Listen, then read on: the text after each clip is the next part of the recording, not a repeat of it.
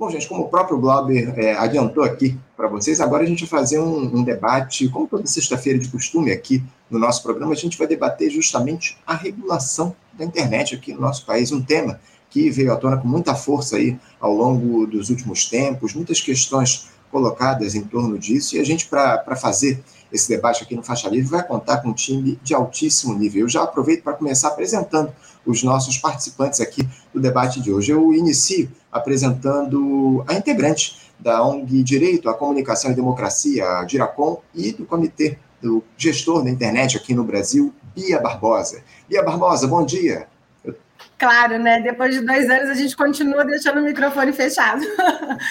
bom dia, Anderson, tudo bem? Muito obrigada pelo convite. Eu te agradeço, Bia, da participação. Não se preocupe, porque eu também frequentemente apresento o programa todos os dias e frequentemente esqueço de ligar aqui o microfone. Eu agradeço, acima de tudo, a participação conosco aqui nesse importante debate, Bia. E além da Bia, eu conto também com a participação de um comentarista histórico aqui do nosso programa. Eu me refiro ao doutor em ciência, em História das Ciências pela Universidade Federal do Rio de Janeiro, especialista em regulação do audiovisual da Agência Nacional de Cinema, Ancine, Gustavo Gindre. Gustavo Gindre, bom dia.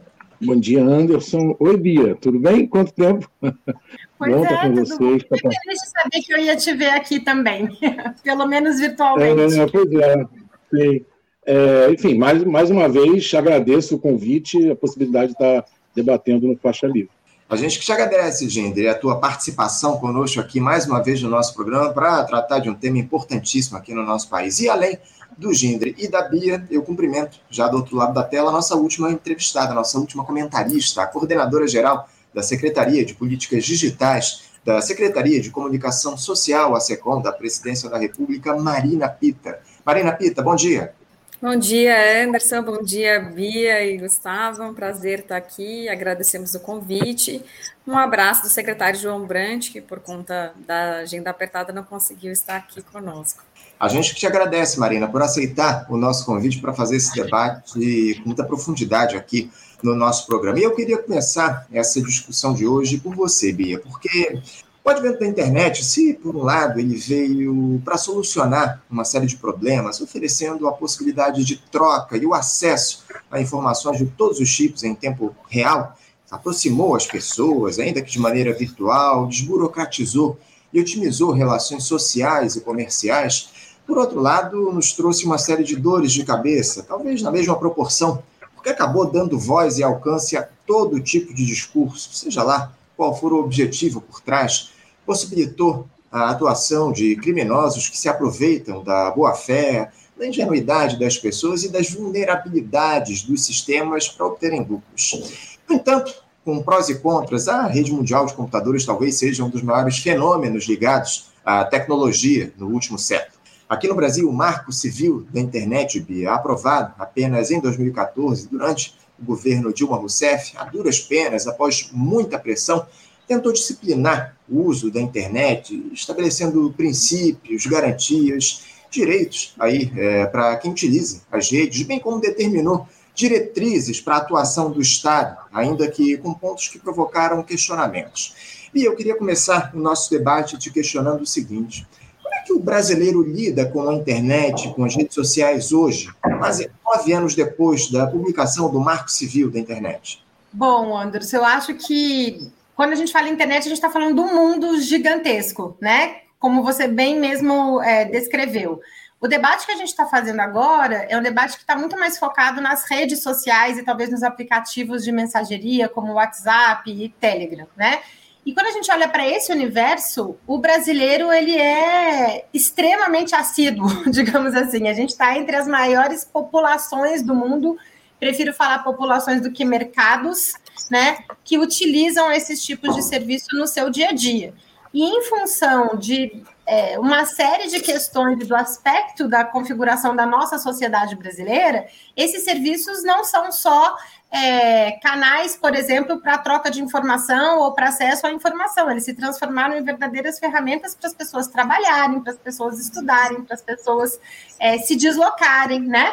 Então, é, é, é, um desafio enorme quando a gente olha para esse cenário e, e, identifica os problemas que você acha que apresentou muito bem, e acho que a gente está falando, na verdade, de um de até de problemas mais sérios do que esse, porque é, no contexto que a gente vive hoje no país, a gente pode falar sem ser sem soar alarmista que o modo de funcionamento e o modelo de negócio dessas redes sociais hoje é, abriu espaço para que um conjunto é, de grupos e de vozes é, ocupasse a, a internet para desestabilizar a nossa democracia e desestabilizar a nossa democracia em diferentes perspectivas, desde organizando atos antidemocráticos até promovendo discurso de ódio, até promovendo é, esse pânico nas escolas que a gente está vivenciando nesse momento, né?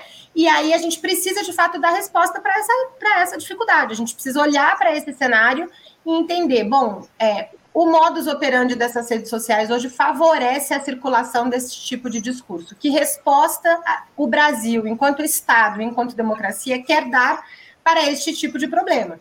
E aí eu acho que nesse caso é melhor a gente fatiar o problema para a gente poder é, buscar respostas. Mas fatiar não significa a gente não olhar para o todo, porque quando a gente regula é, tecnologia, é muito importante a gente considerar que é, há impactos em diferentes áreas. Então, a depender de como essa regulação das plataformas de redes sociais, por exemplo, for feita, ela pode ter impactos em outros campos da internet, em outros setores da internet, inclusive em outras plataformas digitais que não são redes sociais, né? Vale a gente lembrar isso. A gente está usando aqui, por exemplo, para nossa conversa, uma plataforma de rede social que é o YouTube que está sendo transmitida.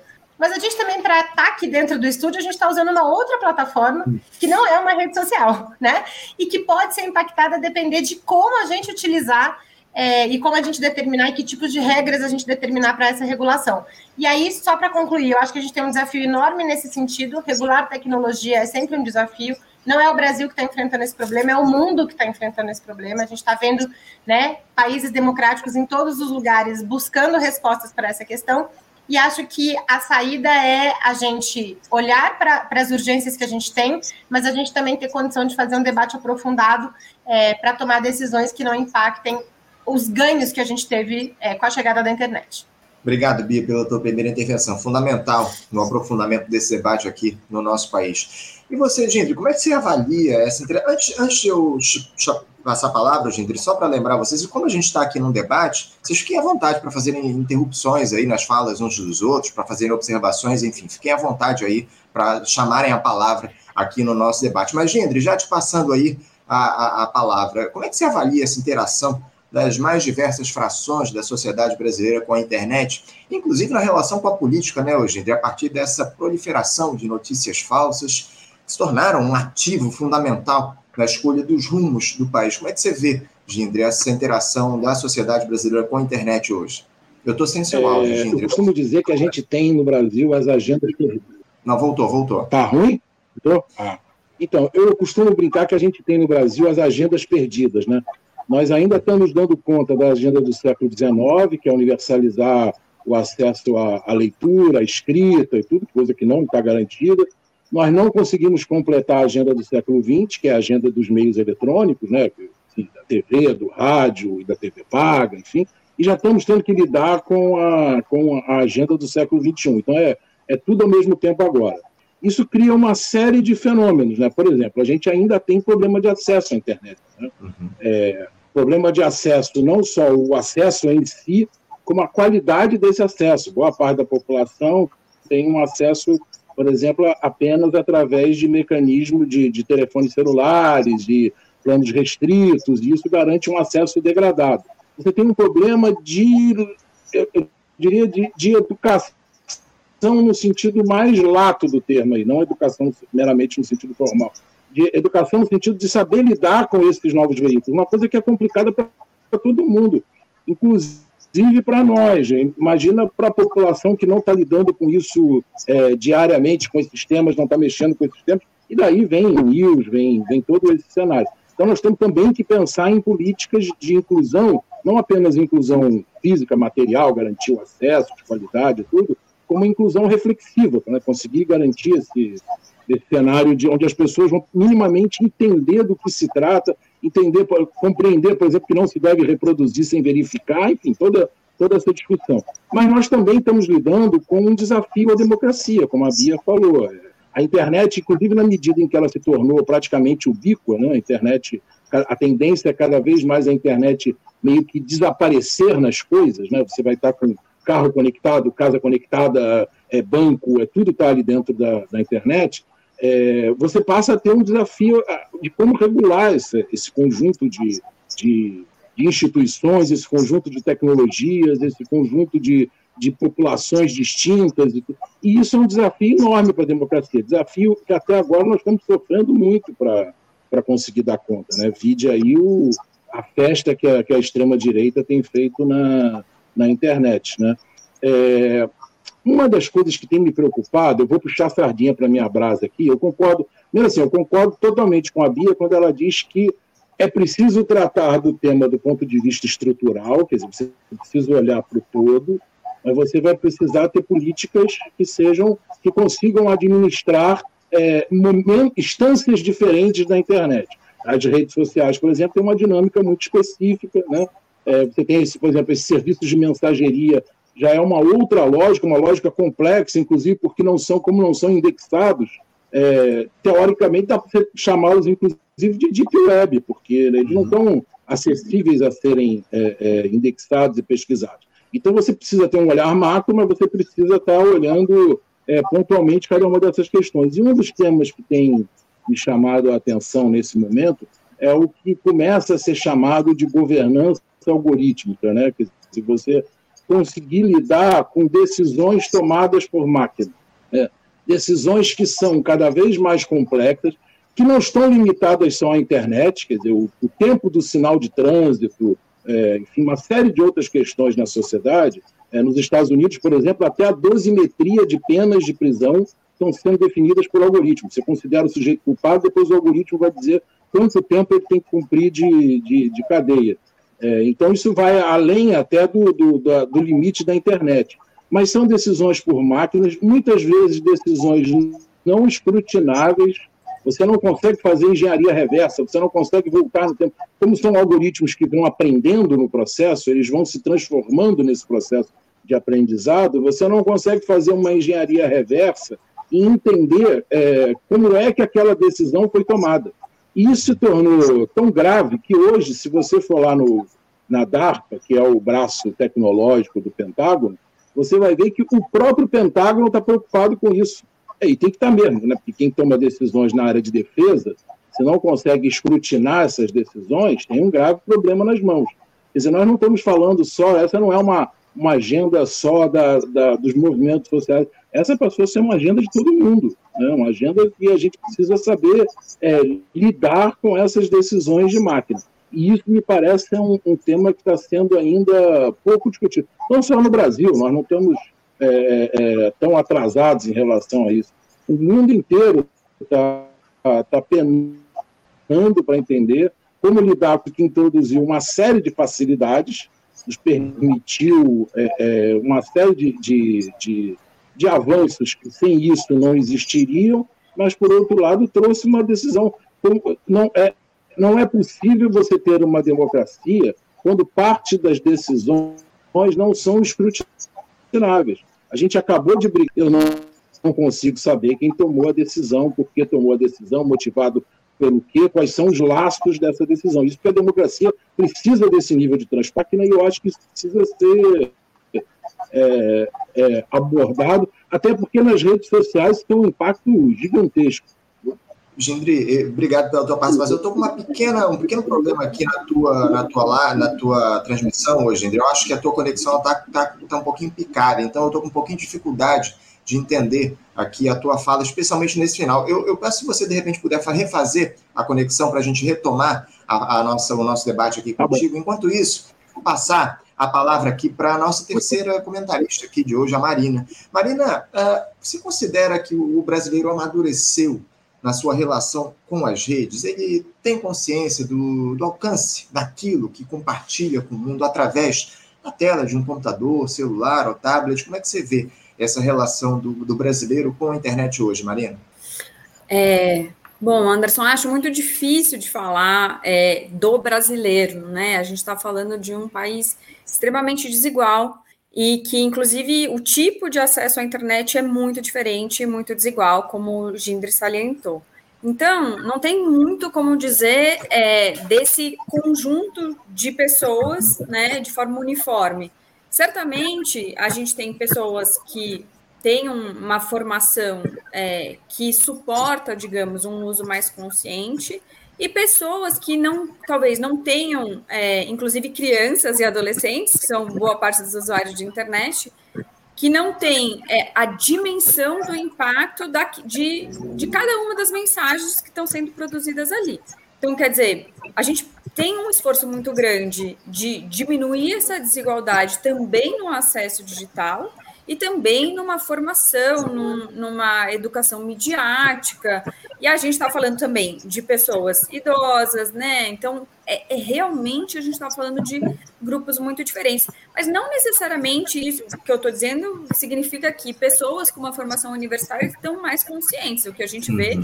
é é que pessoas com uma formação universitária, de repente, têm uma capacidade de é, disseminar né, informações e de exprimir opinião que nunca tiveram antes, e o que a gente vê é que pessoas descuidadas, né, ou mal intencionadas mesmo, é, usando esses meios, inclusive para disseminar ódio, seus preconceitos, né, o racismo, fazer ataque a mulheres. Então, de fato, a gente precisa avançar muito é, numa, num processo de conscientização e num processo também de julgamento de casos para que se estabeleça é, que crimes se, serão punidos e que a internet não é um terreno é, livre é, em que tudo pode ser feito, certo? A legislação brasileira, a Constituição também é, recaem sobre o ambiente digital.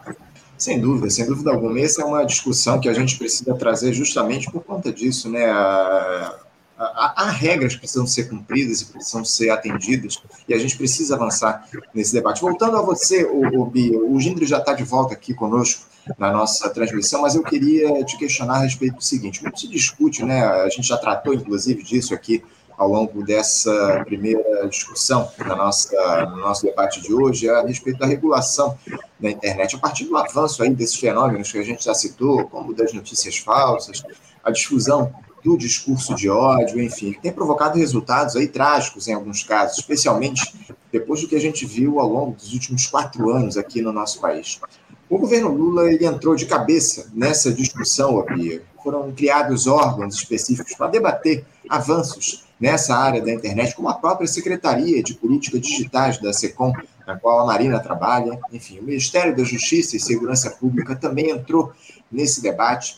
Antes a gente analisar é, iniciativas mais específicas, Bia, você considera que o Brasil tem feito esse debate a respeito da relação com as redes digitais, com a maturidade e a responsabilidade que ele exige?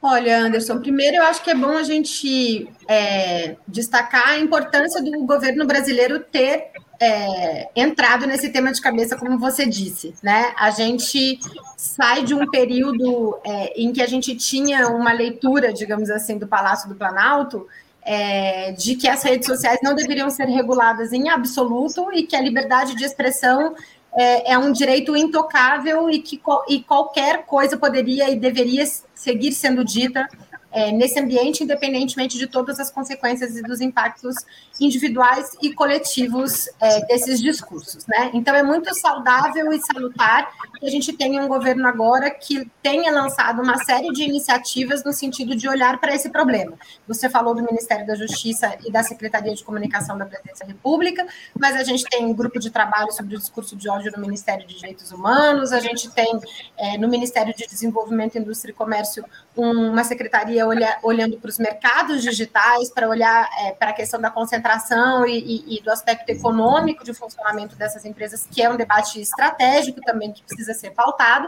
Mas eu queria lembrar que esse debate não começa no Brasil com a chegada do governo Lula. Né? A gente está discutindo isso há bastante tempo e o Congresso Nacional, principalmente, né, principalmente a partir do Congresso Nacional, considerando que a gente tinha um governo que não queria debater esse tema nos últimos quatro anos. Então, pelo menos desde 2020, a gente tem em discussão de uma maneira organizada no Congresso Nacional, com todas as dificuldades que o debate é, de tramitação de projetos de lei passa né, no, nosso, no nosso país, mas a gente tem uma, uma, uma discussão organizada é, para a regulação de redes sociais e serviços de mensageria é, privada por meio de um projeto que, na época, ficou conhecido como o PL das Fake News, que é o projeto 2630, que foi aprovado pelo Senado Federal, portanto, a gente já tem uma das nossas casas no parlamento tendo deliberado sobre esse tema.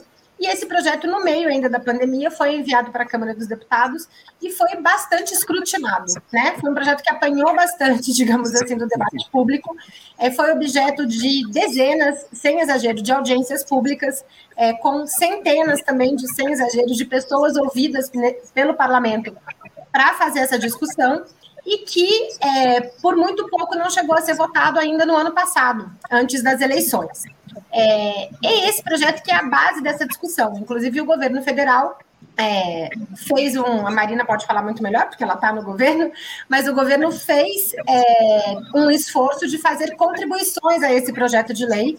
É, e encaminhar isso ao Congresso Nacional é, para que essa perspectiva agora do Executivo possa também se somar à perspectiva que o Legislativo vinha discutindo e, e avançar é, nesse sentido. Então, é, eu acho que a gente tem uma base é, importante a ser considerada dessa discussão. Isso quer dizer que a gente está fazendo de maneira responsável ou não, que a gente já ouviu todos os atores que precisam ser ouvidos? Não. Eu acho que sempre mais debate, sempre mais vozes nesses processos são fundamentais é, de serem escutadas. E acho que o Brasil, ao mesmo tempo que ele é um exemplo internacional é, com o Marco Civil da Internet, que é uma legislação que passou por um amplo processo de debate público, por consultas públicas, né, não só no âmbito do legislativo, mas antes do executivo, e a sociedade civil se mobilizou fortemente para isso, ele virou uma lei exemplo não só é, pelo seu conteúdo, mas pela prática como ela foi desenvolvida e construída, a gente também é um exemplo negativo de como às vezes a gente tenta regular no calor dos momentos e, e criar leis para responder a crises específicas e a momentos específicos da, da, nossa, da, nossa, da nossa conjuntura. E isso não só com, com o tema da internet e de tecnologia, mas para tudo. Né? Então, me parece é, que o que aconteceu do início do ano para cá que são episódios muito sérios, como o 8 de janeiro, é, essa questão das escolas agora, e que mostram que a sociedade brasileira, é, apesar do resultado eleitoral, segue muito polarizada, é, eles são indícios de que a gente vai seguir enfrentando crises muito preocupantes do ponto de vista democrático e do ponto de vista é, dos direitos coletivos e, e, sociais que a gente tem no país. É, isso deveria ser sem dúvida, um empurrão para a gente é, fortalecer a nossa perspectiva de que sim, temos que regular esses serviços, porque eles estão sendo usados é, para desestabilizar a nossa democracia, mas isso também deveria ser uma perspectiva para dizer assim: não vamos regular no afogadilho, porque a gente pode errar a mão e a gente pode, é, num contexto de é, muito, muita preocupação legítima da sociedade em relação a esses temas, usar um termo popular aqui é passar tudo e passar tudo nesse momento não é bom. Né? Acho que o, é, o debate público é muito importante de ser feito e eu espero muito de verdade que a gente possa, a partir desse momento agora em que o governo já fez as suas contribuições ao, ao legislativo, que a gente possa ter um tempo mínimo é, de reflexão sobre isso para que a gente encontre o melhor modelo. É, o, o, debate precisa ser feito de maneira ampla, muito bem colocado, Bia. Você citou o, o, PL do deputado Rolando Silva, o PL das fake news, a gente vai debater, inclusive, para trazer essa discussão à tona daqui a pouquinho no programa. Gendre, vou de volta a palavra a você. É, você que é um militante histórico aí da comunicação no nosso país, como é que tem visto a construção desse debate do governo Lula, que quase foi vítima dessa máfia das fake news durante o processo eleitoral do ano passado? Está muito claro que as redes digitais tiveram uma influência grande nessa diferença mínima entre o presidente eleito e o seu adversário de extrema-direita, que se utiliza dessa ferramenta com maestria. Como é que você vê, hoje em essa discussão feita nesse início de gestão Lula? Não, então, está é, tá melhor agora o som, você acha? Te ouço bem. Ah, tá. É, então, a primeira coisa, eu acho, é resgatar um pouco do que a Bia falou. É, esse primeiro é um debate que já vem sendo feito há um tempo no Brasil. Né? É, eu, a, a Bia cita 2020 como esse, essa questão das redes sociais, serviços de mensageria e tudo, mas, na verdade, o debate sobre internet tudo ele já vem sendo travado há bastante tempo, Vocês mesmos citaram, a, a Bia, você, Anderson, o, o marco civil da internet, esse debate já vem sendo feito na sociedade há bastante tempo. E o Brasil ocupa uma característica meio sugêneres. Nós não somos um país central, é, mas nós somos grande o suficiente para ter repercussão internacional. Então, isso também acaba, como o próprio Marco Civil, acaba tendo uma repercussão internacional, as decisões que, que são tomadas no Brasil. Né? Então, a, a sociedade civil já vem debatendo essas questões. No caso do governo Lula, eu acho que é como se esperava que fosse. Você tem avanços e, e questões a serem ponderadas.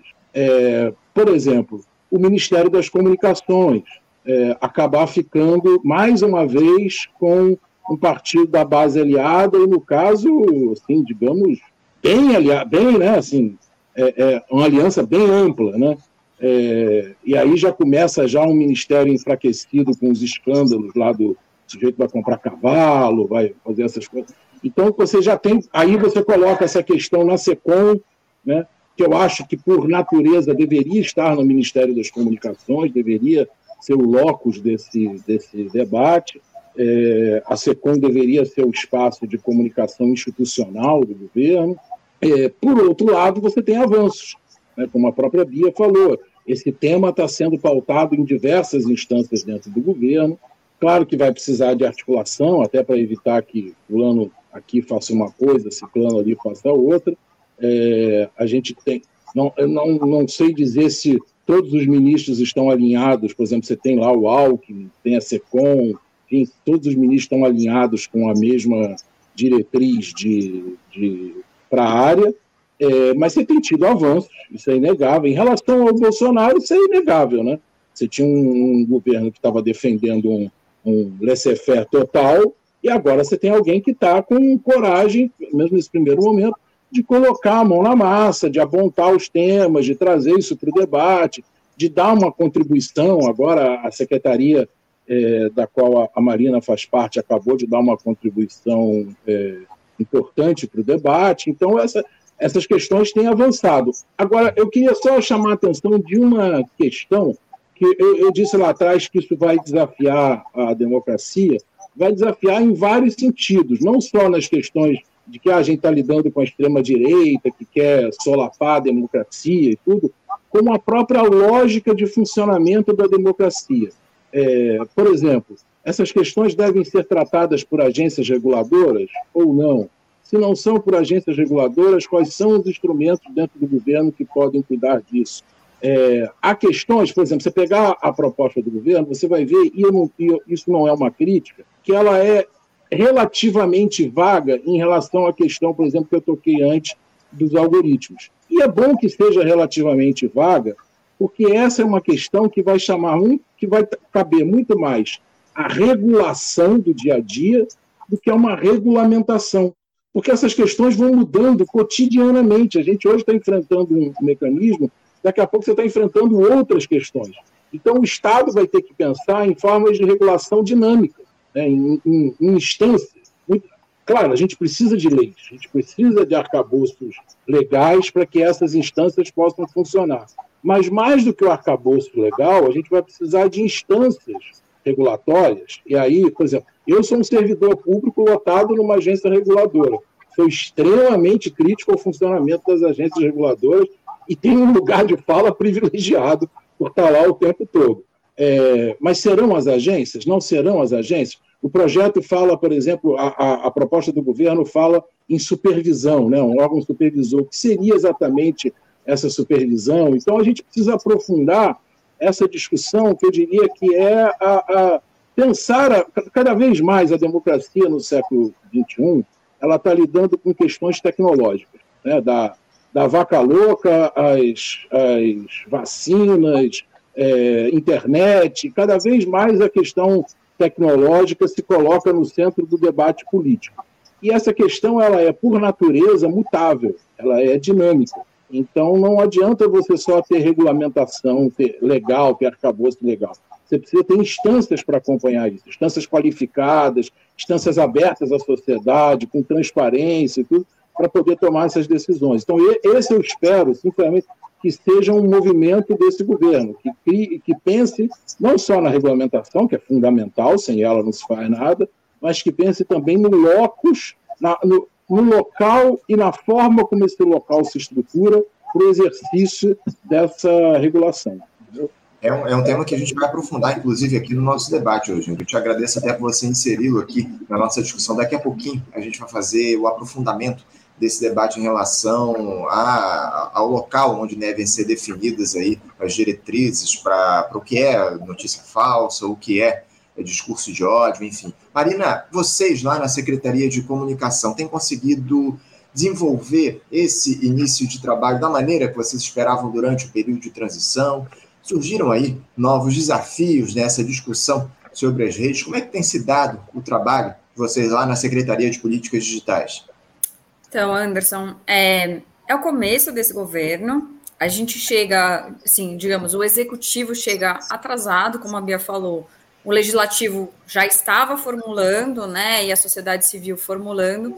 Então, nesse começo, a gente até gostaria de fazer um debate mais centrado no executivo, por meio de audiências públicas, mas houve uma compreensão de que esse debate tinha avançado muito no legislativo e que o legislativo tinha uma agenda que não ia esperar é, necessariamente uma agenda de, de formulação de, de, debate do executivo, é, como a gente gostaria, que a gente entende que seria, digamos, o ideal. Então, é, houve uma, um, uma tentativa da gente contribuir para o debate que estava mais avançado, que é o do legislativo. E fazer isso de uma forma articulada entre os ministérios, que foi um grande desafio. Né? A gente não tinha necessariamente um diálogo e uma concepção do que deveria ser essa regulação é, entre os ministérios. E, inclusive, é, a, o entendimento da importância do marco civil da internet. Então, de fato, a gente teve um esforço muito grande de estabelecer um, um, um piso de compreensão do, do, dos problemas, né? E aí partir para uma, uma tentativa de articulação dos ministérios para uma proposta que fosse é, do executivo e a SPDID da SECOM teve um papel de é, tentar articular essas várias posições do ministério, dos ministérios. Então, estou falando tanto no Ministério dos Direitos Humanos, do Ministério da Justiça, que participaram muito ativamente desse, desse debate, a própria Casa Civil, tem uma preocupação política né, de é, responder a essas crises que são inegáveis então, é, existe também uma pressão por é, celeridade nessa discussão, né, de entrega. E a gente tem, e aí queria destacar, um desafio muito grande de um legado de não regulação nas comunicações, que traz desafios excepcionais para o caso do, do, Brasil. Então, quando o, o, Gustavo mesmo fala qual é o locus, tem países que já cons conseguem apontar é, para uma agência reguladora que já existia, né? No, no, Reino Unido, por exemplo, o Ofcom se apoderando desse processo. É, a gente não tem um órgão regulador que vai olhar para uma camada de conteúdo, né? É, a gente tem a Ancine, que vai trabalhar com audiovisual, então é, o fato da gente ter esse legado faz com que a gente tenha que inovar é, nas propostas num tempo muito curto é, e não necessariamente da forma como a gente gostaria, né? Então a gente tem que ser muito mais rápido é, para entregar as propostas.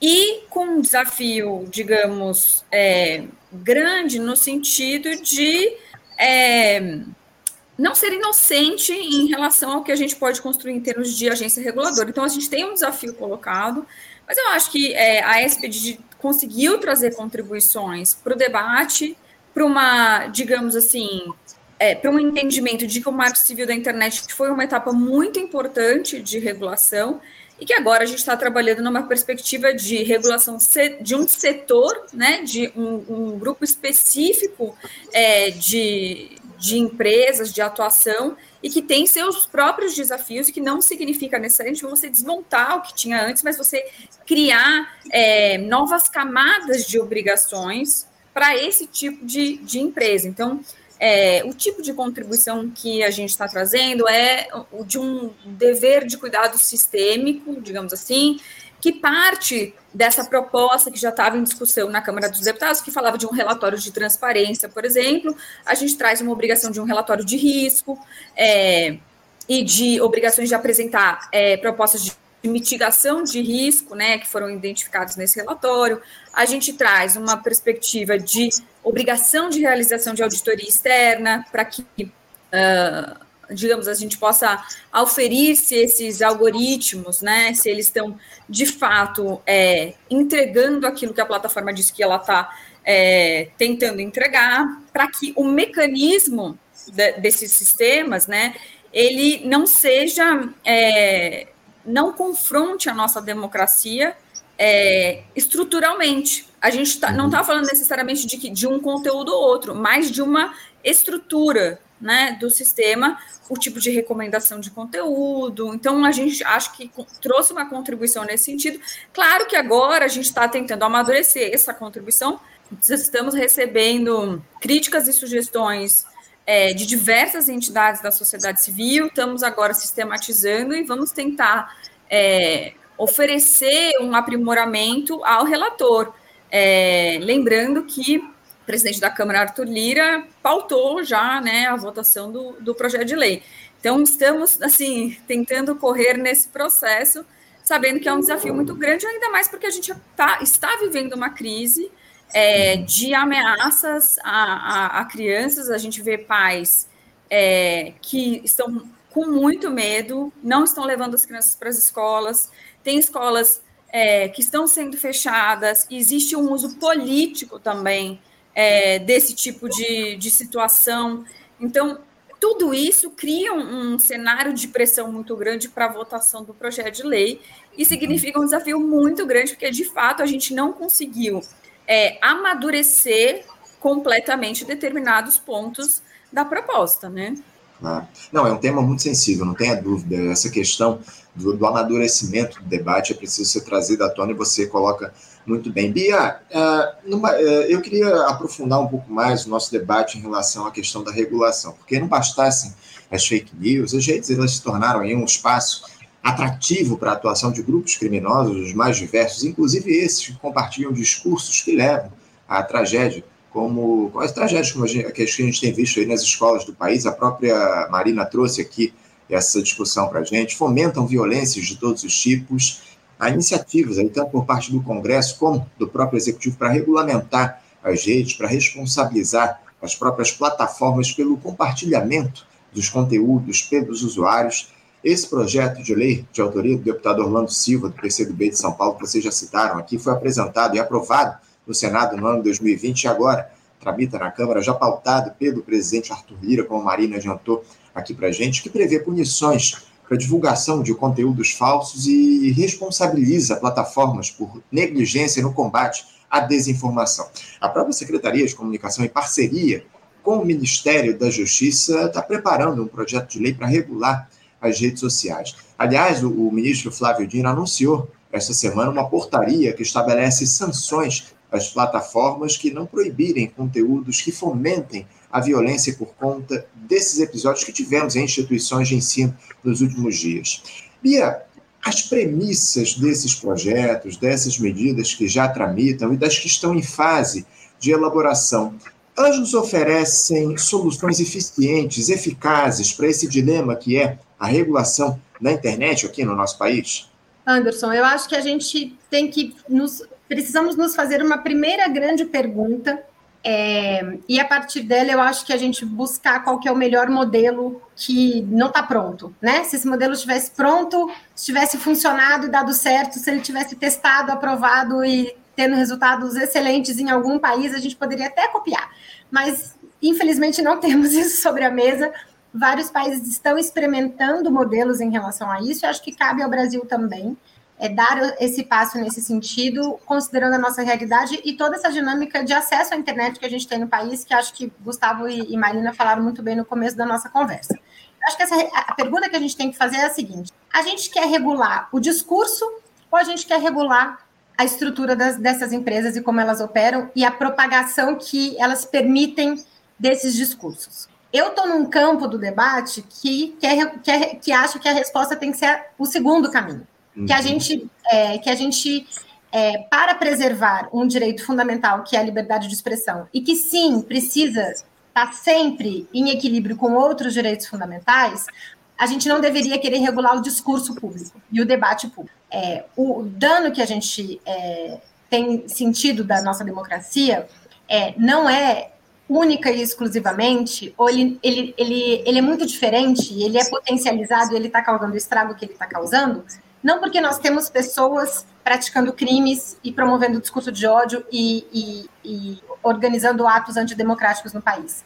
O dano que a gente tem para a nossa democracia é deste tamanho porque a estrutura de funcionamento dessas empresas permite que esses discursos viralizem não só permite, mas incentiva que esses discursos viralizem, que esses discursos ganhem alcance, que esses discursos cheguem a pessoas que muitas vezes nunca teriam parado para pensar sobre esse assunto. A gente tem inúmeras histórias muito tristes, inclusive, de pessoas que foram alcançadas pelas fake news, por exemplo, do resultado eleitoral, e até hoje acreditam que a gente teve uma eleição que foi fraudada no país e passaram a se mobilizar em acampamentos, né, que a gente viu é, sendo desmontados no começo do ano. É, pessoas que nunca tinham se engajado na política, que nunca tinham é, se envolvido em nenhum tipo de atividade antidemocrática, né? É, então, a minha perspectiva, e a da Coalizão Direitos na Rede, que é uma articulação que integra, é, a, que, é, que é integrada pelo Diracom e por várias outras organizações da sociedade civil, uma perspectiva de que a gente tem que regular o funcionamento dessas empresas e não o discurso.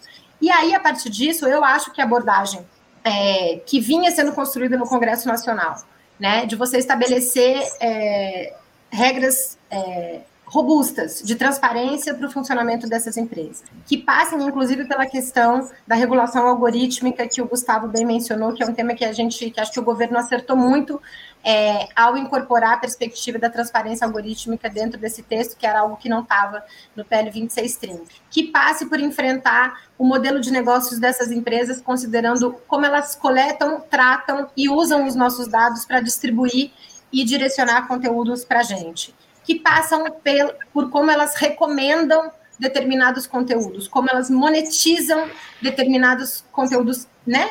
É, na verdade, é, premiando determinados tipos de conteúdo dentro da rede. Acho que esse é o debate que a gente precisa fazer e esse é o enfrentamento que a gente precisa fazer. Em vez de dizer que conteúdo pode circular ou não nas redes. Isso quer dizer que qualquer conteúdo deve poder circular nas redes? Não, de maneira nenhuma. E já não é assim, né? É, as plataformas têm os seus termos de uso e elas derrubam bastante conteúdo em função desses termos de uso. O debate que precisa ser feito é: esses termos de uso deveriam ter, ser definidos de uma maneira democrática, plural, participativa e não só individualmente por empresas privadas. Mas me parece que o papel do Estado brasileiro seria muito mais acertado se enfrentasse esse modelo de negócios e a estrutura dessas plataformas do que fazer uma listinha dos conteúdos que podem circular ou dos conteúdos que não podem circular. E aí, a proposta que o governo federal é, coloca na mesa para se somar a essa proposta que o, o legislativo estava discutindo, eu acho que ela acerta em vários aspectos, mas ela tem um problema de fundo que, é, que me parece bastante é, é, preocupante para é, esse equilíbrio de direitos que a gente precisa garantir em qualquer democracia. Ela acerta quando ela vai na lógica do risco sistêmico, que a Marina colocou aqui. Inclusive, isso não é uma, é, uma elaboração nossa, isso é, é, é, uma inspiração a partir do modelo europeu que, que foi recentemente aprovado é, pela Lei de Serviços Digitais, é, que está né, orientando todos os países da Europa nesse sentido. Ela é uma abordagem muito interessante porque ela é, responsabiliza as plataformas por enfrentarem esses riscos sistêmicos e não por conteúdos individuais que os seus usuários publiquem. É, mas, ao mesmo tempo, o projeto do governo coloca é, um, uma ideia que ainda não está positivada na nossa legislação, que pode ser interpretada das mais diferentes maneiras, que é essa ideia do dever de cuidado. Uhum. E coloca um rol de leis é, que estabelecem crimes, tipos penais e determina que as plataformas tenham que enfrentar, é, interpretar esses tipos penais e impedir a circulação de conteúdos que, em teoria, violem esses tipos penais. Quando a gente olha para essas leis que o governo listou na proposta dele, é, e gerando uma determinação que as plataformas interpretem esses conteúdos à luz dessas legislações, a gente está falando de 63 tipos penais. A gente está mandando empresas que hoje é, não conseguem sequer garantir um ambiente é, saudável e, e uma resposta imediata para a crise que a gente está enfrentando neste momento sobre as escolas, interpretarem 63 tipos penais e removerem conteúdos em função disso. Isso é muito perigoso. Isso é muito perigoso, porque é, no receio de serem responsabilizadas por esses conteúdos, o que vai acontecer é que essas plataformas vão remover muito mais conteúdos do que os que eventualmente deveriam ser removidos dentro dessa lógica do que é legítimo e do que não é legítimo no exercício da liberdade de expressão. Então, acho que esse é um problema central, não vamos entrar muito nos detalhes aqui, mas, eu, mas que eu acho que simbolizam bem é, esses, esses dois caminhos para a gente enfrentar na regulação. Eu acho que quando a gente fala de risco sistêmico, de enfrentar é, o modelo de negócios dessas empresas e como elas recomendam e circulam conteúdos, a gente está falando de como regular a estrutura dessas empresas. Quando a gente faz uma lista de tipos de conteúdos que podem circular ou não e manda essas plataformas interpretarem, a gente está regulando o discurso público. E aí eu acho que a gente está no caminho errado e seria muito bom se a gente, no debate que precisa ser feito, o reloginho contando, né? É, é, e do nosso lado a gente vai fazer todas as pressões possíveis e necessárias para que a votação não aconteça na data que o presidente do Congresso é, da Câmara dos Deputados é, agendou, pra, porque esse debate precisa de mais tempo. É, a gente a gente espera que a gente consiga chegar numa, numa solução mais equilibrada do que a que está colocada sobre a mesa. É o que a gente espera, Bia. É o que a gente espera. Gendry, é, como é que você, a partir dessa fala importante da Bia, como é que você vê a elaboração desses projetos de lei, dessas portarias, porque muito se fala em seguir os exemplos internacionais desse tipo de regulação. Você acha uma boa alternativa aí se aproveitar essas experiências internacionais no caso brasileiro? Não, é, assim, existe, a Bia acabou de citar, existe a União Europeia que está fazendo um esforço de tratar desse tema, existe a China, com outro viés, também são, digamos, os dois, acho que estão mais avançados hoje em criar um arcabouço jurídico para isso. Acho que, assim, eu preferiria que a gente olhasse para a União Europeia, é, mas acho que não tem nenhuma fórmula pronta e acabada. Ninguém no mundo tem, tem uma fórmula que você diga assim, bom, então não é uma legislação de prateleira, que você vai lá e pega e diz, bom, então a solução é essa aqui. Então tem referências, mas isso não está pronto em nenhum lugar. É, eu queria pegar um, um pouco que a Bia falou. É, eu sempre uso o futebol como referência. Assim, dificilmente você vai ver um flamenguista e um vascaíno se matando por futebol. Mas você verá 100 flamenguistas e 100 vascaínos se matando por futebol. Então, a questão não é necessariamente, concordando com a Bia, a questão não é necessariamente o conteúdo. Embora, óbvio, existam conteúdos criminosos. É, mas isso já existia antes da internet, inclusive. O que a internet permitiu não foi o surgimento do, do discurso de ódio. O que a internet permitiu foi a potencialização desse discurso. O fato de você encontrar pessoas que, por N circunstâncias, poderiam aderir a esse discurso. Né? É, eu participei um pouco antes da. Entre o processo da eleição e, e a posse do Lula, é, eu participei de um grupo no Instagram de bolsonaristas. É, um grupo grande, inclusive, e era impressionante como eles estavam no mundo da lua, assim, eles estavam vivendo uma realidade absolutamente alternativa. Eles falavam em legião estrangeira que já tinha pousado no, nas cidades satélites para garantir a posse do Lula, em túneis secretos em Brasília que permitiriam que as Forças Armadas dessem um golpe no dia da posse. E as pessoas falavam isso de forma. Eh, elas estavam acreditando, elas estavam vivendo aquilo. Então, eu concordo plenamente com a Bia. A questão é, é ir no, no atacado, nos mecanismos que permitiram que esse tipo de discurso ganhasse uma relevância social e conseguisse a adesão de pessoas que até então não estavam participando desse, desse processo. Então, é, porque realmente você, de, você delegar às redes sociais esse papel, vou citar agora recentemente. Eu estava num debate nas redes sociais sobre a guerra na Ucrânia. E aí o sujeito apontava a existência de grupos neonazistas na Ucrânia, que é verdade. E eu apontei a existência de grupos neonazistas do lado russo. E o sujeito disse: não, não é verdade. E eu publiquei a foto do líder do grupo Wagner, que é um, um sujeito que está completamente envolvido nesse negócio, que ele tem tatuado nos dois ombros a, a, o símbolo das SS. Falei, olha, é, esse é o líder do grupo. O Facebook entendeu que eu estava fazendo uma apologia ao nazismo e me deu uma série de banimentos, impôs uma série de banimentos, e eu questionei isso e foi um algoritmo que me respondeu é, e, me, e manteve a decisão. Então, repara, quer dizer, ele, a partir de um critério lá da empresa, ele decidiu que o que eu estava fazendo era apologia ao nazismo. Esse é um caso anedótico, mas que ele exemplifica o risco da gente dar poder demais às redes sociais para tomarem esse tipo de, de decisão. Uhum. É, uma outra questão que eu queria discutir é o nível de complexidade desse. E aí a, a, eu, eu, fico imaginando o quanto o João e a Marina estão sofrendo, porque é um assunto de extrema complexidade e que realmente é uma, é uma tragédia ser feito assim de, de afogadilho. Por exemplo, na minha tese de doutorado, eu trabalhei com os algoritmos de credit score, né, que dão score de crédito. Todos nós aqui é, a gente pode nunca ter consultado isso, mas todos nós temos uma nota lá no Serasa, no SPC e tudo, que foi dada a revelia da gente. É, eu entrei em contato com todas esse, essas empresas, é, oferecendo sigilo, né, é, dizendo que era para motivo acadêmico e pedindo para conversar sobre esses algoritmos, quais eram os critérios e tudo. Todas negaram, baseados no sigilo de negócio, que é uma premissa da legislação brasileira que permite que as empresas aleguem é, que determinados aspectos do seu negócio são estratégicos e não podem ser revelados. Eles não são alvo de patente, mas mesmo assim não podem ser revelados.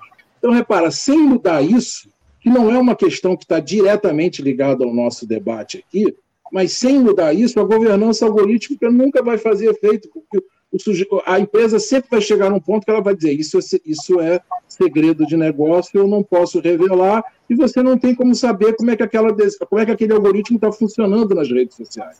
É, então, a gente deveria estar falando, e eu, eu espero que, que o máximo de esforço seja feito nesse sentido, é, em questões sistêmicas. Né? Não vai ser uma lei, não vai ser, embora uma lei vá avançar nisso, mas vai, você vai precisar de uma política de Estado para isso. Né? É, em relação à, à, contribuição específica do Estado, eu, eu, eu, eu do, do, governo, eu queria dizer que, é, uma, além dessa questão que a Bia me colocou, uma coisa que me preocupa é esse locus da regulação. Né? A, gente tem, a gente importou dos Estados Unidos um modelo de agência reguladora, mas curiosamente importamos num contexto completamente diferente. Eles criaram as agências reguladoras para fortalecer o Estado lá no New Deal, nós criamos no processo de privatização, de neoliberalismo. É, hoje nós temos a maior parte das agências reguladoras capturada, e aí quando eu estou falando capturado, capturado não significa que ninguém está ganhando dinheiro, não significa que está havendo corrupção, significa que ideologicamente essas agências pensam com a cabeça do mercado.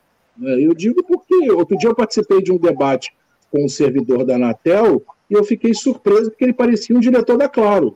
Se ele dissesse que ele é um diretor da Claro, eu teria acreditado. E ele estava sendo, é, digamos, honesto nas suas opiniões.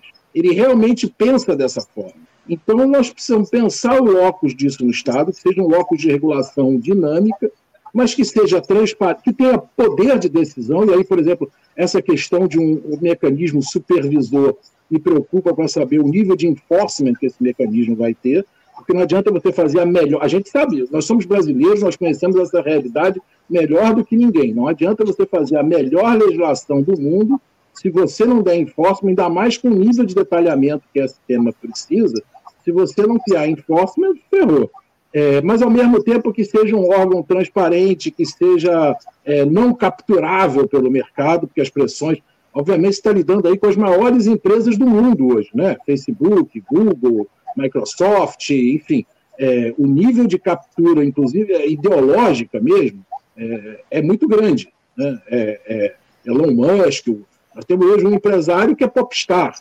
Né? É, então, você lidar com esse nível de captura é um, um tema complexo. Então, esse, essa questão do locus é, eu acho que a gente precisa aprofundar bastante no debate. Obrigado, gente. Obrigado pela participação.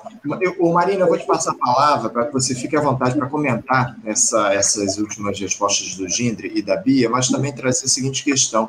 Em que pé está a elaboração desse projeto de lei em parceria entre a SECOM e o Ministério da Justiça e Segurança Pública? É, como é que fica essa ideia da liberdade, da liberdade de expressão nessa discussão? Você acha prudente obrigar as plataformas a excluírem conteúdos sensíveis, como esses fazem apologia à violência ou então notícias falsas. Quem é que poderia definir o que é um discurso de ódio ou uma informação falsa? Fala um pouquinho sobre isso a partir dessa visão do governo federal, por favor, Marina. Tá bem. Anderson, até o momento não existe uma decisão do governo de mandar um projeto de lei do executivo. Existe um processo de contribuição uhum. ao o projeto de lei 2630-2020, né, que está em debate na Câmara e um debate bastante acelerado. Claro que existe uma questão que é o legislativo não pode criar um órgão regulador do executivo, certo? É, e como a gente já frisou aqui, existe um desafio, né? Esse locus com capacidade de enforcement, é, e aí sim a gente poderia pensar nesse sentido. Mas esse debate ainda não está amadurecido, digamos assim. Então, ele ainda, eu posso dizer que ainda está bastante nos seus princípios dentro do governo nesse comitê interministerial, né? E aí o que a gente pode dizer é que tem setores que estão que trabalham historicamente com regulação das comunicações e que é, têm uma convicção maior né, no sentido da, da criação desse órgão, considerando que a gente precisa olhar para os aprimoramentos a partir da experiência que, que o Gustavo traz aqui, é, trazendo mais elementos de participação e controle social, por exemplo. Né? Então, é, tentando buscar uma inovação no sentido, e, e também entendendo a situação do, do Estado brasileiro, que é um Estado com poucos recursos, né? Então, assim, tem esse desafio ainda adicional.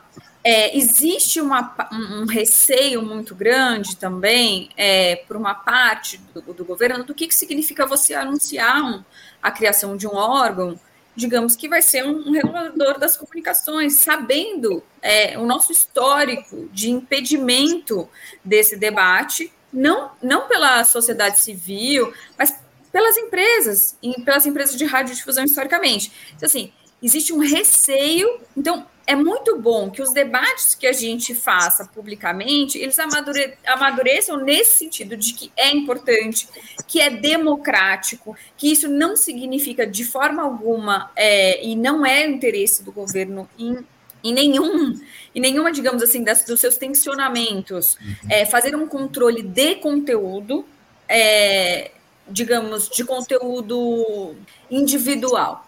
E aí eu queria entrar, é, enfim, queria apontar alguns, alguns elementos que, que, que, contam, que constam. Alguns já constavam, inclusive, na, na proposta substitutiva do deputado Orlando Silva, para ser é, justa com, com os avanços que foram feitos antes da proposta do governo aparecer, como, por exemplo, uma obrigação de devido processo, em que você garante, por exemplo, que a plataforma não possa responder como respondeu para o Gustavo, é, e que o usuário ele possa contestar é, e ter mais ferramentas de contestação de tomada de decisão das plataformas.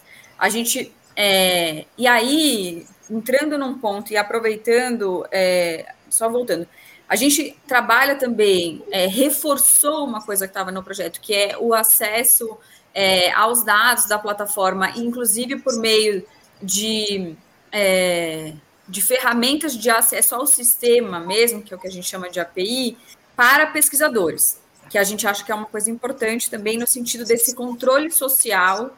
É, e aí a gente estabeleceu uma obrigação de que esse acesso aos pesquisadores seja gratuito. Porque o que a gente vê nesse momento, por exemplo, é o Twitter é, ameaçando cobrar por esse tipo de coisa, sendo, sendo que é, é, essencial que a gente tenha mais é, visões né, e possibilidades de análise de como essas, é, essas plataformas estão operando. Eu vou tentar fazer uma síntese do que é a proposta do governo uhum. em relação a conteúdos específicos, que foi uma coisa que a Bia, trazou, a, a Bia trouxe, né?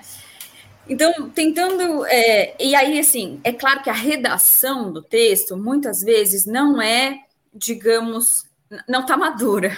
E aí dificulta ainda mais a, a, interpretação do que a gente está tentando propor. Então, por isso que eu estou tentando, eu vou, estou falando de talvez tentar explicar a proposta é, e o sentido dela, tá? Então, a gente trabalha numa perspectiva de um, um dever de cuidado amplo que ele traz essa série de obrigações que a gente falou, de relatórios, de transparência, de análise de risco, de auditoria externa, de garantir acesso ao pesquisador, é, de oferecer devido processo, de identificar publicidade, né? Então, tem ali uma série de responsabilidades que estão colocadas, que a gente está chamando de dever de cuidado lato senso. Tá? Então, é um, um, conjunto de obrigações que vão ser observadas por essa entidade de supervisão, que deve ser autônoma. Né?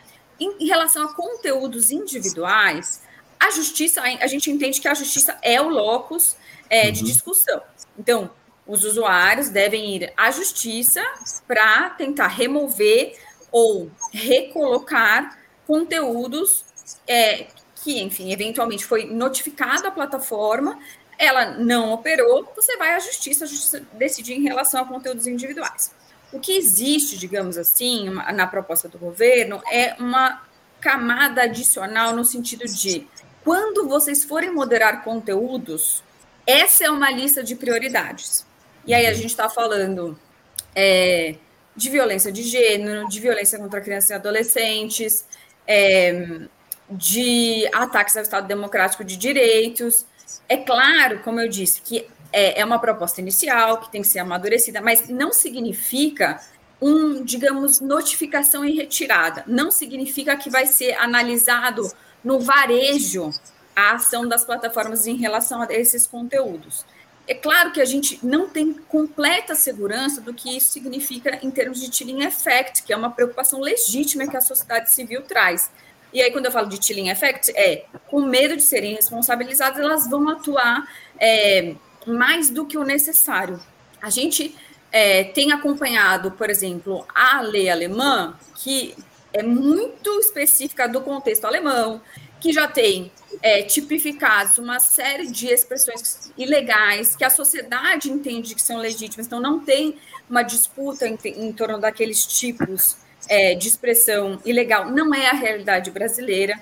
Então a gente de fato buscou determinados é, tipos penais já consolidados para não inovar, é, para orientar, no sentido de orientar as plataformas de que essas são as prioridades e que isso vai ser olhado com mais atenção, mas não significa uma obrigação de retirada. Uhum. Porque isso não vai ser analisado, e isso está expresso, e acho que isso está gerando muita controvérsia, até porque a redação foi feita às pressas, né? Ah. Então, está é, tá expresso, é, não será avaliado conteúdo individual. Uhum. É claro que, nesse momento, por exemplo, a gente avalia isso protegeria as crianças, isso que a gente construiu, é, precisa de aprimoramento, certamente. Estamos, como eu disse, estamos recebendo muitas contribuições e críticas em relação a esse ponto específico do, do projeto. Estamos tentando comunicar qual foi a intenção, acho que não, nem sempre ela está é, bem expressa no texto, e acho que amadurecer, com certeza mas não, não existe a intenção de cuidar de conteúdos individualmente, nem pela autoridade supervisora que seria autônoma é, e não ligada ao governo. Os conteúdos individuais ainda devem ser tratados pela justiça. Sem dúvida, sem dúvida alguma. Imagino que vocês estejam recebendo inúmeras contribuições. Esse é um tema aí que está no centro das discussões aqui no nosso país. É, a gente está se aproximando aqui do tempo limite do nosso debate. A Bia, inclusive, vai ter que nos deixar daqui a pouquinho. Então, Bia, eu vou te passar a palavra para te deixar à vontade para comentar essas propostas aí que a, que a Marina trouxe do governo para essa discussão diz respeito à regulação das redes. E uma outra questão, você vê a disposição desses grupos de tecnologia, dessas plataformas que comandam as redes sociais, como o Meta, o Twitter, o próprio Google, de participarem desse processo de tornar a experiência nas redes mais amigável, digamos assim, sem permitir que se propaguem discursos de, que incentivem o ódio, o cometimento de crimes. Houve essa semana aí uma situação alarmante de um representante do Twitter, da plataforma que é administrada lá pelo bilionário excêntrico Elon Musk, né, em uma reunião com autoridades brasileiras do Ministério da Justiça, que chegou a dizer que um perfil com foto de assassinos de crianças, perpetradores de massacre em, em escolas, não violava os termos de uso da rede, que não se tratava de apologia ao crime. Qual é a avaliação sua, ô, Bia, a respeito dessa disposição das plataformas em combater crimes na internet, considerando os interesses econômicos que estão envolvidos, né? Anderson, é, não é nenhuma avaliação, é uma constatação mesmo, porque a gente já viu como que elas se manifestaram ao longo do processo de discussão, é, ao longo desses últimos dois, dois anos e meio, que o tema do PL 2630 foi pautado no Congresso Nacional. Inclusive, é, com campanhas de desinformação sobre o texto que estava sendo debatido naquele momento é, no, no, Congresso Nacional. É, e aí, não é nem os representantes dessas plataformas que estão no Brasil, são orientações globais, elas só vão ser reguladas, de fato, pelo Estado. É, a autorregulação dessas empresas já se mostrou um modelo é, para ser educado aqui com, é, com a audiência é, bastante insuficiente, né? Então, a gente é, sabe que vai ter resistência, é, isso também não é específico desse setor, né? Qualquer setor regulado, o, o, é, as empresas que, que receberiam novas regulações e novas obrigações resistem a isso, porque é, colocam sempre o, o, objetivo de lucro acima é, de eventuais normas que sejam é, estabelecidas pelo Estado onde elas querem operar. Então, a gente sabe que não é um debate fácil, a gente sabe que essas empresas têm seus representantes no Congresso Nacional, essas empresas financiam é, é, projetos, essas empresas é, permitiram, inclusive, do ponto de vista é, dos negócios, que muita gente é, passasse a ter, é, a, a, a, desenvolver os seus pequenos negócios dentro dessas plataformas e usam isso contra novas regras, dizendo que a regulação desse setor inviabilizaria, por exemplo, que determinados serviços continuassem sendo prestados dentro desse ambiente. Então, é um debate super acalorado, mas eu acho que é, as demonstrações históricas que a gente teve, não só as recentes, mas as que vêm, né, desde as eleições de 2014, pelo menos, do ponto de vista é, das preocupações estruturantes para a nossa democracia, em função do modus operandi dessas empresas, em função do que elas não fazem e do que elas fazem né, no seu funcionamento, já deixaram claro que essa é uma agenda incontornável. Nós precisamos regular as redes sociais, nós precisamos regular os aplicativos de mensageria, nós precisamos regular as ferramentas de busca e nós precisamos regular outros serviços da internet também, mas nesse momento me parece que esses são prioritários né, em função dessa agenda democrática que está colocada. Então, vamos fazer esse enfrentamento, né, é, e vai ser uma disputa mesmo, né, ninguém acha que vai ser um dos projetos de lei que vai ser aprovado com, com unanimidade no Congresso Nacional, vai ser uma disputa bastante dura.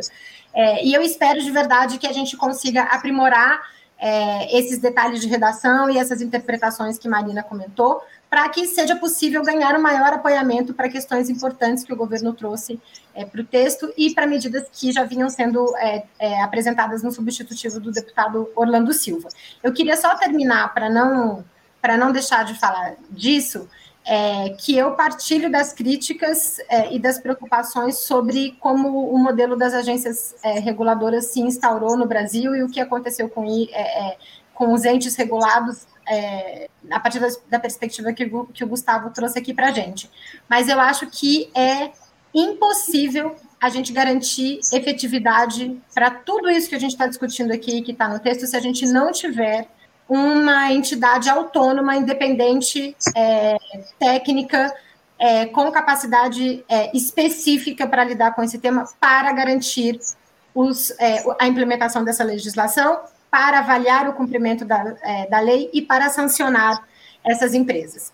É, e aí me preocupa também é, que é, eu entendo todas as delicadezas políticas, inclusive da narrativa historicamente construída no país, mas o governo federal tem um dever é, de defender é, esse, esse processo. A gente precisa ter isso, porque senão a gente vai inundar a justiça a, gente estabelecer essa legislação, aprovar essa lei e essa lei entrar em vigor no Brasil sem uma autoridade independente reguladora para dar conta dessa questão, isso significa que é, ou a lei não vai pegar, não vai funcionar para absolutamente nada e a gente não vai ter nada dessas consequências positivas que a gente precisa ter com a regulação, ou a gente vai inundar a justiça para dar conta é, do cumprimento dessas questões. Então, é, me parece que a gente precisa, inclusive a partir da perspectiva do governo federal, começar a defender abertamente a necessidade de. É, e aí não é uma autoridade de supervisão, porque colocar de uma maneira genérica, como está no texto, inclusive é perigoso,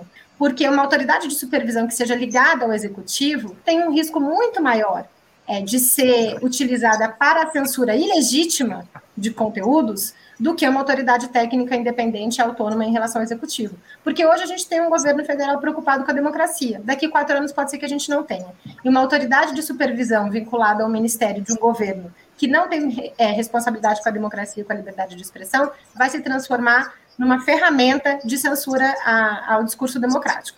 Então, defender muito essa, essa perspectiva que precisa, na nossa perspectiva, na nossa avaliação, sim ou sim, vir junto com esse, com esse projeto de lei. E agradecer muito o espaço e ficar super à disposição para outras conversas. Eu que agradeço, Bia. Como eu citei aqui, a Bia vai ter de nos deixar agora, a gente está no finalzinho do debate. Agradeço muito a tua participação, Bia. Te desejo um bom dia, um abraço forte e até a próxima. Obrigada. Vou continuar ouvindo vocês aqui. É, mas eu preciso sair. Obrigada, Marina. Obrigada, Gustavo. Um prazer rever vocês um abração, Anderson. Um abraço. Obrigado, Bia. Começamos aqui com Bia Barbosa. A Bia, que fez esse debate conosco a respeito da internet. A Bia é integrante da ONG Direito à Comunicação e à Democracia, Diracom, e do Comitê Gestor da Internet no Brasil. Gindri, eu vou te passar a palavra para você ficar à vontade para comentar a respeito dessa questão da, da participação das redes, das plataformas de tecnologia aí nesse tema das redes digitais, enfim, o Google, o Meta, né, a, o, próprio, o próprio Twitter, enfim. E, e, também eu queria trazer um tema que veio à tona a partir de um comentário de um interespectador nosso. Eu vou puxar aqui a participação dele, o Gilberto Costa. Ele faz a seguinte questão: ele, ele trata de um tema que também veio à tona nos últimos tempos aqui no, no, no país. E o chat GPT, onde é que entra nessa discussão? Ele fala aí dessa ferramenta de inteligência artificial que muito popularizada aí nos últimos tempos. Eu queria que você comentasse, fizesse uma mescla aí de, de, da tua fala a respeito da participação das redes digitais, das plataformas nessa discussão e também falar sobre a influência dessa inteligência artificial em relação à internet, à discussão da tecnologia aqui no nosso país, Gindri. Tá. É, bom, é, resgatando a, a, a, questão da, que a Bia trouxe, é, primeiro assim, o, o capitalismo, a força do capitalismo se deve, entre outros motivos, ao fato de que as empresas são, por natureza, monotarefa. O único objetivo delas é lucro. Todos os, todas as outras questões são exógenas, elas são trazidas de fora. Então, uma empresa cumpre a legislação ambiental não porque o objetivo dela seja ambiental, mas porque isso foi é, trazido de fora para dentro, imposto a ela. Mas do ponto de vista da, do seu objetivo, ela é uma, ela visa lucro, ponto. Se ela não for obrigada a fazer outras coisas, ela não fará espontaneamente. É, eu me lembro que num debate, quando eu ainda era é, membro do comitê gestor da internet, eu me lembro que a gente teve uma polêmica com o Google e, e o Google tinha aquele. O Google assinou. O Google era a favor da neutralidade de rede, que é um outro tema importante, e ele tinha assinado, apesar disso, ele tinha assinado é, acordos com as operadoras de telefonia móvel dos Estados Unidos, que em tese permitiam a violação da neutralidade de rede. E aí eu, eu questionei o representante do Google no Brasil, eu falei, mas vocês não são don't be evil, não seja, né, não, não seja mal e tudo. Ele virou para mim e falou assim, olha, Gustavo, a fase da ingenuidade acabou. E ele estava sendo sincero, ele é uma empresa de bilhões, ele visa lucro. Então, essas empresas só farão alguma coisa se elas forem obrigadas a fazer.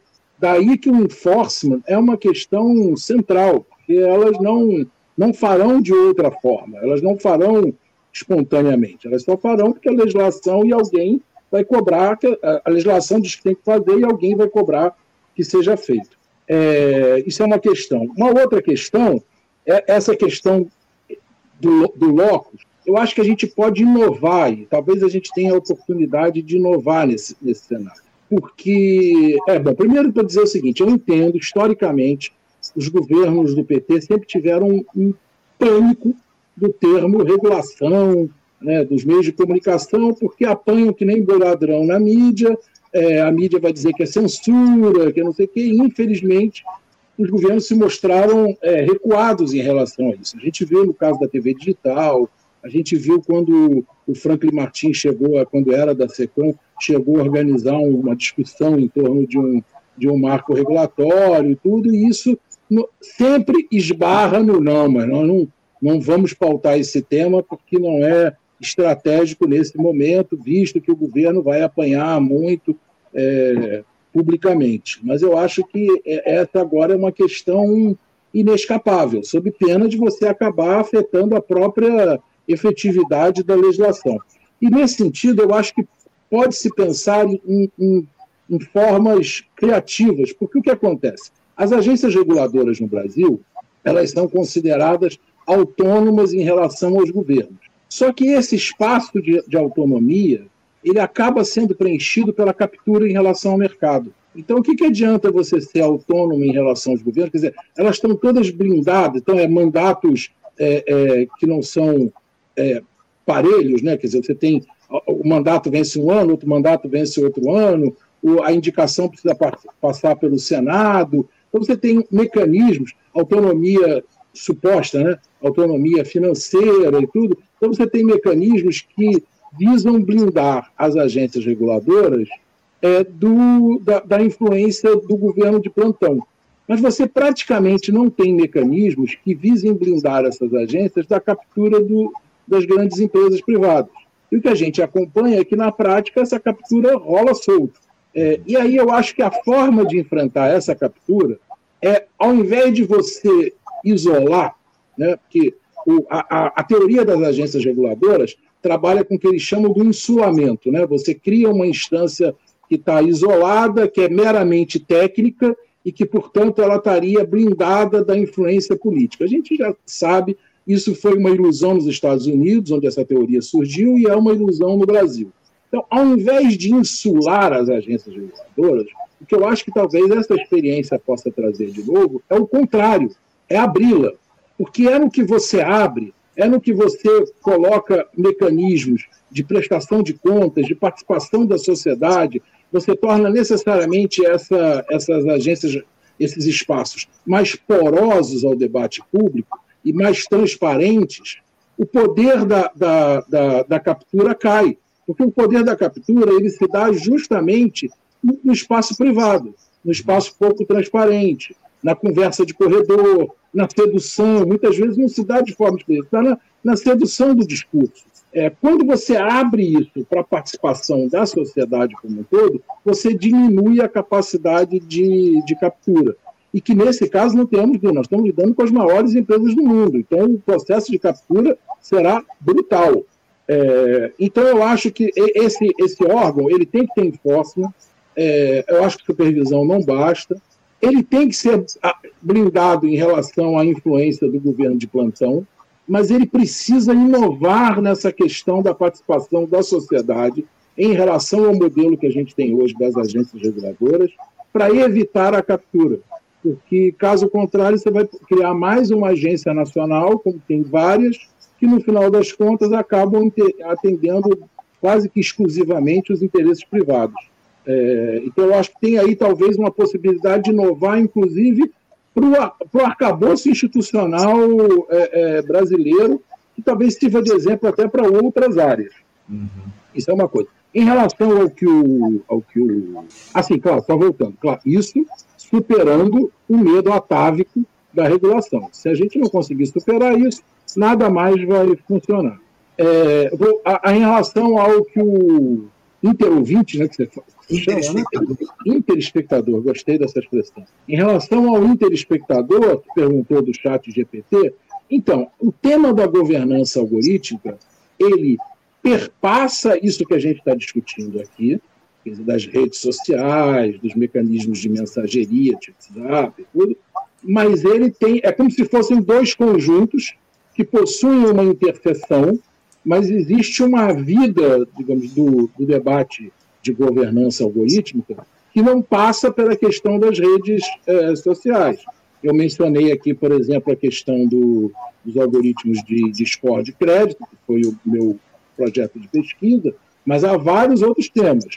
O tema do, do chat GPT é, é uma dessas questões que não está ligada diretamente ao tema da, das redes sociais e, das, e dos serviços de mensageria, mas que está, sim, faz parte, sim, do debate, que é um, um debate mais amplo da questão da governança algorítmica, que é um debate que a gente vai ter que travar, que é extremamente complexo, mas que a gente vai ter que travar, até porque, você vê agora, você teve essa, essa, esse pedido aí de vários pesquisadores para uma moratória nas pesquisas de inteligência artificial. É, eu não sei nem se eu concordo exatamente com esse pedido, mas mesmo o pedido, ele fala em seis meses. É, não é uma moratória para encerrar o debate, para não se pesquisar mais. É uma moratória para dizer o que, que nós vamos fazer a partir disso. Então, concorde-se ou não com a moratória, está todo mundo preocupado, dizendo o seguinte: nós precisamos tomar alguma, alguma é, é, é, é decisão sobre. Ver, a gente teve dois aviões da Boeing derrubados porque o algoritmo interpretou dados errados. Os dados forneceram, aqueles dois 737 MAX, os dados coletados forneceram uma informação equivocada aos algoritmos, interpretaram que o avião estava subindo demais, que havia um risco de estolar e, portanto, inclinou o avião para baixo. Só que o avião não estava subindo demais, no que ele abaixou o avião, ele derrubou. É, centenas de pessoas morreram por conta de uma interpretação errada de um algoritmo, é, por conta de dados falhos que o algoritmo interpretou equivocadamente. Então, esse é um exemplo extremo e que não está ligado ao nosso tema aqui, mas só para a gente ver onde entra a discussão do chat GPT. Ele entra nessa discussão da, da digamos, da, da, insurgência desse novo ator é, institucional que pinta aí, que é a inteligência artificial, eu não diria que é inteligente ainda, pelo menos, não estamos falando de inteligência, pelo menos da forma como eu é, utilizo o conceito de inteligência, mas que mesmo sem ser inteligente, já toma uma série de decisões não mediadas por seres humanos. E esse é que é o problema. Você, tá, você tem decisão de máquina para máquina sem que seres humanos estejam no meio do caminho. Então, isso é um, é um, é um problema grande. É, eu, eu, diria que ele está, é, esse problema do chat GPT está inserido na construção de mecanismos de regulação da governança algorítmica que vão ter que passar por revisão de legislação de propriedade intelectual, vão ter que rever uma série de mecanismos na sociedade, caso contrário, a gente vai ter problemas cada vez maiores. Obrigado, gente, pela tua participação. Ô, Marina, eu vou te passar a última. Só um instantinho, Anderson. Anderson, só um. Antes de continuar, é, acho que já estamos chegando ao final, é isso? É, então, eu queria assim, agradecer o, o, o, convite e agradecer a oportunidade de participar de um debate com duas pessoas que eu acho que são é, referência hoje. Duas mulheres, e duas mulheres que são referência hoje no debate sobre, a, sobre os temas ligados à comunicação no Brasil.